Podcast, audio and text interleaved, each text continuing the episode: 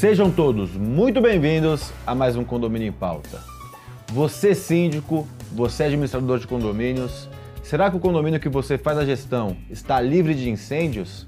Incêndio nas unidades condominiais, incêndio nas áreas comuns? Hoje é esse o nosso assunto.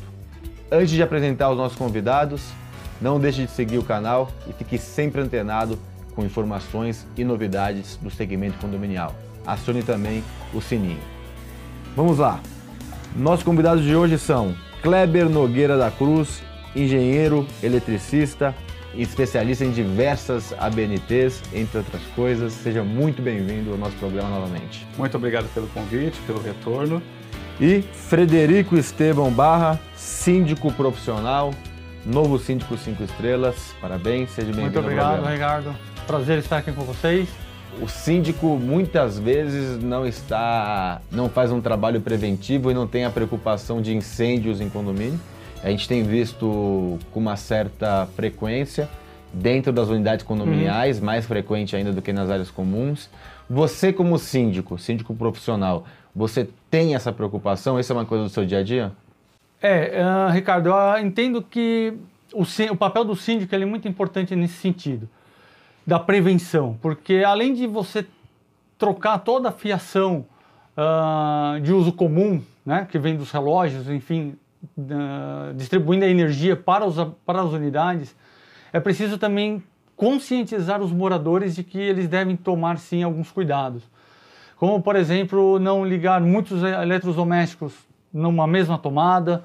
Uh, na hora, ah, quero ligar um ar-condicionado, o que, que eu devo fazer? Procuro o síndico para que ele possa uh, dizer se pode ou não pode. Ah, não pode, então vamos chamar um, um engenheiro eletricista para que ele possa fazer o levantamento da carga. Então, dois tá pontos tá tudo... aqui importantes, desculpa te interromper. Cuidar é, da área comum do condomínio, Sim, que é do síndico. Muito importante.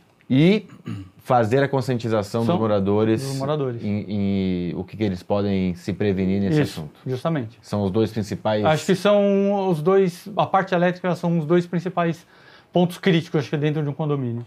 Kleber, vou começar com uma pergunta bem difícil para você, não é. combinada previamente. Quais são os principais acontecimentos para gerar incêndio dentro de, um, de uma unidade condominial ou dentro de um condomínio?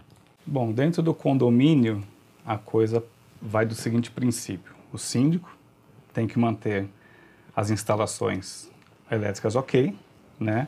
E anualmente fazer a renovação de um atestado das instalações elétricas. Esse atestado ele diz desde a entrada de energia até todos os últimos pontos de entrega, como bomba de água, casa de máquinas, quadros de força de, de térreo, de garagens, né? A parte de prumadas elétricas, porque a parte do síndico ele vai num condomínio residencial até a entrega da energia no quadro de força e luz de cada unidade. Ponto. O síndico é responsável por essas partes. Tudo que não é apartamento é área comum, tudo que é área comum é responsabilidade do síndico. Isso o síndico ele consegue manter ok né, nas vistas dele, anualmente fazendo a revisão com a emissão de um atestado elétrico, né, que cada ano se renova, porque as coisas mudam, às vezes aumento de carga, uma ampliação de instalação, tudo bem. Da parte interna dos apartamentos, o síndico ele não tem muito poder ele pode orientar, né? mas como a responsabilidade civil e criminal dele para nas áreas comuns, ele tem que orientar os moradores, os moradores também, por sua parte, têm que ter né, a capacidade de saber, é, é tomar conta do seu apartamento, da sua unidade. Né? Quando os apartamentos são novos, eles já vêm preparados com uma série de circuitos que a maioria das pessoas às vezes até desconhece, por que tem tanto disjuntor dentro de uhum. casa, uhum. quanto circuito, ah, para cada tomada eu tenho um disjuntor, para cada equipamento, e tem que ser assim. O que acontece é que a pessoa pega o apartamento dela, faz uma reforma interna da maneira que ela quer, decoração, equipamentos e tudo mais, e vai ligando no fio que está mais perto. Isso aí, acontece demais. E aí, lembrando que né? nesse, na, na, questão da reforma, a gente tem uma ABN, ABNT específica para verificação da, da reforma, na, a 16280, né, que quando tem reforma dentro das unidades, quando mexe na, parte na parte elétrica, precisa ter um, um, um, um engenheiro responsável nesse caso, passar para o síndico, Sim. porque isso já entra numa modificação, e tem ABNTs também específicas elétricas. Então, a NBR é a 5410 que rege as instalações elétricas. Né? Quando qual, qualquer reforma dentro de uma unidade, fugindo até da, da alçada de elétrica, Qualquer coisa, até uma troca de piso, você tem que dar uma RT para o síndico, você vai mexer em janela, você vai mexer na elétrica, qualquer coisa hoje em dia, até para segurança e para resguardo também do síndico, também com qualquer problema que acontecer dentro da unidade, responsabilidade, infelizmente, vai ser daquele morador que causou o problema. É, das instalações elétricas também, falando de equipamentos. É, a maioria das pessoas não tem noção da potência de cada equipamento, por desconhecer mesmo. Até um secador de cabelo, que é algo muito usual, ele tem uma potência que vai de 1.200 até 2.000 watts. Você não pode ligar aquilo em qualquer tomada, que aquela tomada provavelmente não foi preparada para aquilo. Você tem que se certificar antes que ela tenha um circuito individual e um disjuntor que proteja aquela tomada. Vírgula, nós leigos Nós não leigos- fazemos nada disso. né? Não. E você nem olha quanto que é. Eu, pelo menos, não olho. Não sei se você Não. olha ali para ver a voltagem. Eu- você falou a maioria, eu diria que 99,9 não olha isso. Sim, e o grande problema da pessoa que pega o equipamento desse, que ela quer ligar onde não deve, a primeira coisa que ela faz, ela vai numa loja do bairro, procura um adaptador de 10 para 20 amperes, o popular pino fino e pino grosso, e liga lá. De repente, olha, tomada está esquentando, eu ligo aqui, a lâmpada pisca. Você já está gerando um problema que você não está vendo. É fiação que está derretendo dentro da tomada, é cabo que vai perdendo a isolação dentro da tubulação. Aquilo, uma hora ou outra, vai te dar um problema. Pode ser que você esteja ali dentro da unidade, pode ser que você não esteja. Se você não esteja, você vai ter a surpresa de ser informado que está alguma coisa acontecendo no seu. E quando você fala de problema, é um. É o, é o aquecimento, né? A maioria dos incêndios são provocados por, so- por sobrecarga. Essa era a minha pergunta inicial. Por Você fez um- uma introdução maravilhosa, mas eu queria chegar nisso. A introdução foi Sobrecarga. espetacular. Sobrecarga. Sobrecarga. E aí é o famoso curto-circuito? Não. O curto-circuito, ele é quando você tem o encontro de uma fase neutra a uma fase-fase. Agora é uma parte mais técnica que eu estou falando. O curto, você vai ver o faiscamento ali na hora e é para ele derrubar o disjuntor. Tá. A sobrecarga, ele é um problema crônico, porque ele vai, o nome já diz, é carga a mais do que pode. Aquilo gera aquecimento. E dentro de uma unidade, então o que, que você tem? Você pode ter uma tomada perto de algum móvel de madeira, Uhum. você pode ter uma tomada perto de uma cortina, você pode ter X fatores combustíveis ali em volta que vão te gerar um incêndio. Não vai ficar restrito só na, na- na- no problema que você gerou numa tomada ou num equipamento. E isso pode passar até para qualquer coisa que está ali. Uma madeira, um tecido. Não, e aí. Né, tinta, quem não sabe, tinta látex, ela é inflamável. Então tem tudo isso daí. Não, e, a propagação do fogo é muito rápida. né? Sim. Deixa eu, é, Frederico, você também é um, tem a parte de técnico de segurança do trabalho? ou Engenheiro, de, engenheiro, de segurança do trabalho. Legal, Trabalho. então você tem uma experiência interessante também nesse de conhecimento nesse Sim, sim. aspecto. Nós temos uma, uma, uma BNT que é a Brigada de Incêndio, né? Que é uma BNT que ela é, desde 2013, ela é regional, né? E aqui, aqui em São Paulo, né? Porque o programa vai para o Brasil inteiro, então vou falar particularmente aqui da, do estado. Sim. A gente obrigatoriamente temos que fazer uma brigada de incêndio com os funcionários dentro do condomínio. Sim. É, essa é uma forma também de conscientizar o, o- Os moradores de que. A, da É, os necessidade. moradores. Eu já vou até te. te- eu- infelizmente, poucos descem, né, Frederico? É, infelizmente. Teoricamente, aqui em São Paulo, obrigatoriamente deveria descer um morador de cada Por pavimento, andar. pelo menos, né? Justamente. A gente sabe que isso é raro acontecer. É, o que vai nortear para você montar a brigada de incêndio, vai ser, eu não me lembro agora o número, é, mas é uma instrução técnica do, do Corpo de Bombeiros, eu não me recordo o número agora, Sim. dentre várias que tem. Então ele vai te dar todo o dimensionamento, quantos brigadistas você precisa, ah, pelo número de, da população que você tem no andar. É, e é uma coisa muito importante, porque o brigadista é que vai ser o responsável por, olha, desce por aqui, não vai para lá, não use o elevador, Rotas de fuga. rotas né? de fuga, criar a rota, indicar a rota de fuga, porque a criação da rota de fuga fica aí a parte mais técnica que é do engenheiro ou do técnico de segurança, né? E, e aí tem uma parte, você falou do- dos moradores, agora eu estou pensando um pouco nos funcionários, né? Pela, por você conseguir obrigar, de certa forma, os funcionários a participarem, é mais fácil a participação deles. Uhum. Claro. E com- por ser anual, dá para ser feito um trabalho também de eles conhecerem e, caso aconteça alguma coisa, o prejuízo ser menor, né? Sim. Porque a gente sabe que a maioria dos casos de incêndio e o perigo maior é quando não tem ninguém na unidade. Claro. né? Não tem ninguém na unidade, aí é necessário arrombar a porta. Só que o fogo, quando ele é notado, geralmente ele já está num, muito grande. Sim. E aí tem que ter, eu acho que isso é uma coisa importantíssima, a questão de dos extintores de incêndios Incêndio.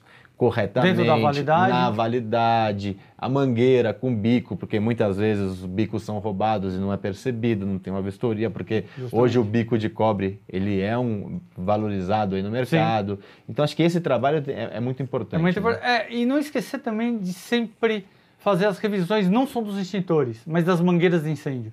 As mangueiras, ah, elas necessitam ser vistoriadas a cada um ano, pelo menos, seis, desculpa, seis meses pelo menos. Porque se tiver algum vazamento, tiver algum furo, isso vai atrapalhar a vida do bombeiro que tiver Sim. que combater o incêndio naquele momento. E eu acho que uma dica importante é, no caso de um incêndio, ah, não tentar combater. Porque se tiver um princípio, uma coisa pequena ainda o morador consegue. Se a coisa está mais alastrada, é melhor deixar e evacuar o condomínio, evacuar o prédio, eh, auxiliando os outros moradores e Sim. deixando que os profissionais eh, especializados façam o, trabalho de combate. Vou até pegar sentido. um gancho, Kleber. Algumas coisas são combustíveis, né, para o incêndio, Sim. né? Isso é uma coisa que a gente não sabe. Eu- Eu acho até, é, desculpa a sinceridade, eu acho que essa questão de extintores de incêndio é muito complexas, porque você tem ali, eu não sei, a- a- eu, eu já ouvi fora do país alguns, alguns é, conteúdos que servem para tudo. Eu não sei se vocês têm, já tiveram contato com isso. Sim, tem um extintor que é o ABC e você pode usar em qualquer situação. E você Mas tem- no- Eles são mais caros, Mas mas, é mora, pro, pro morador, pro leigo, é muito. Porque imagina você no incêndio, aí você tem dois extintores, a calma de você olhar e saber qual extintor Sim. tem que usar. É que an- antes você tinha o de gás carbônico e você tinha o de água. O de água você não podia utilizar em nada elétrico, e o de gás carbônico sim.